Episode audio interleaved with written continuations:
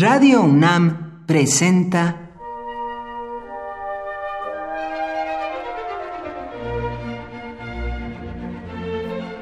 Cuaderno de los Espíritus y de las Pinturas por Otto Cázares.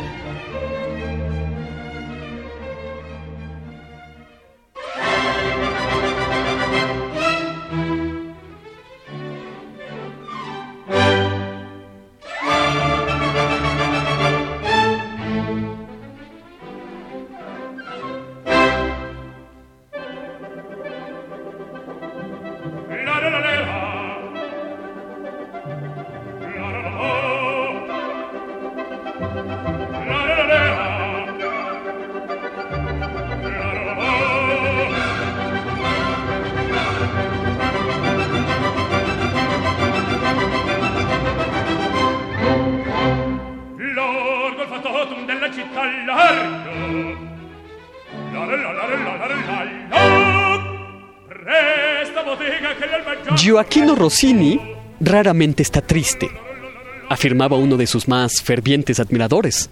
Es alegre como no lo es nuestro mundo, decía Stendhal.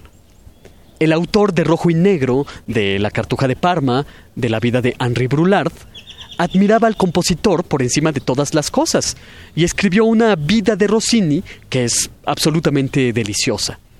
En el prefacio de la vida de Rossini, Stendhal apunta que después de la muerte de Napoleón no se ha descubierto otro hombre del cual se hable todos los días. La gloria de este hombre, dice, no conoce más límites que los de la civilización. Lo cierto es que esa gloria ha declinado de manera irrisoria. En Rossini todo es excepcional. Nació el 29 de febrero del año bisiesto 1792. Como era hijo de un músico, un trompetista, y de una cantante, una primadonna con múltiples compromisos para cantar por los teatros de ópera italianos, el pequeño Rossini viajaba de aquí para allá, acompañando a su madre, por lo que hay que imaginar la infancia de Rossini semejante a la de los niños que crecen en un circo, llevando una vida trashumante, rodeado de bufones y de músicos.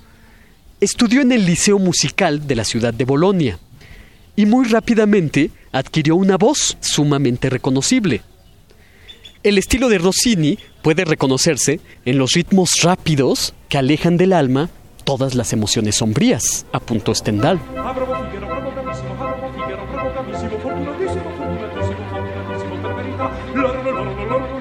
Lo cual es verdad.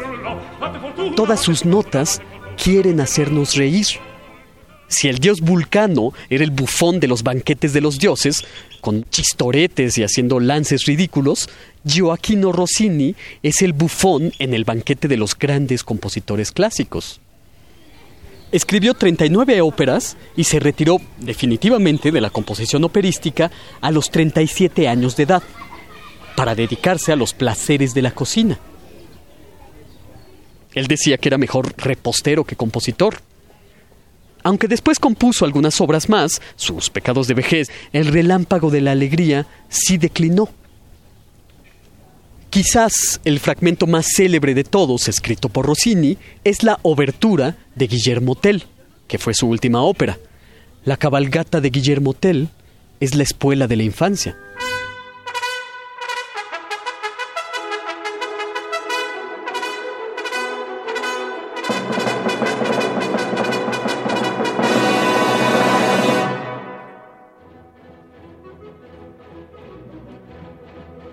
Pero de todas las óperas de Rossini, El Barbero de Sevilla sigue siendo la consentida del público.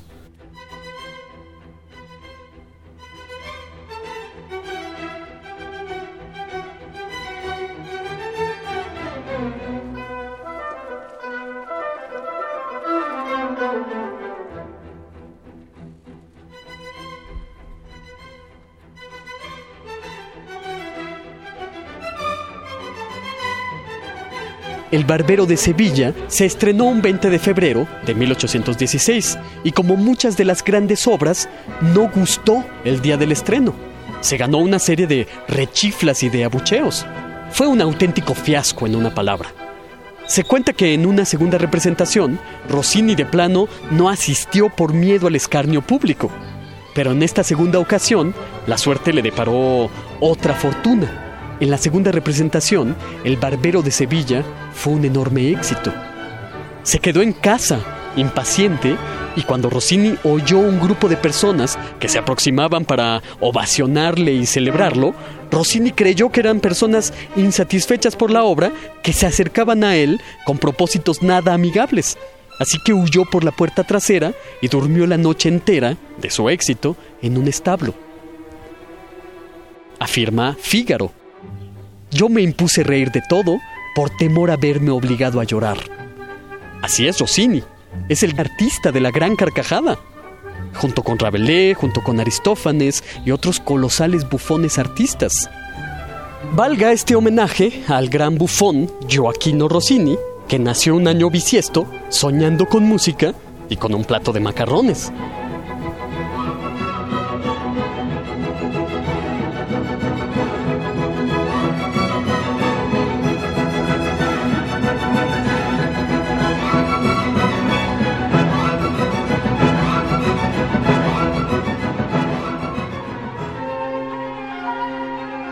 Por hoy, Otto Cázares cierra el cuaderno de los espíritus y de las pinturas.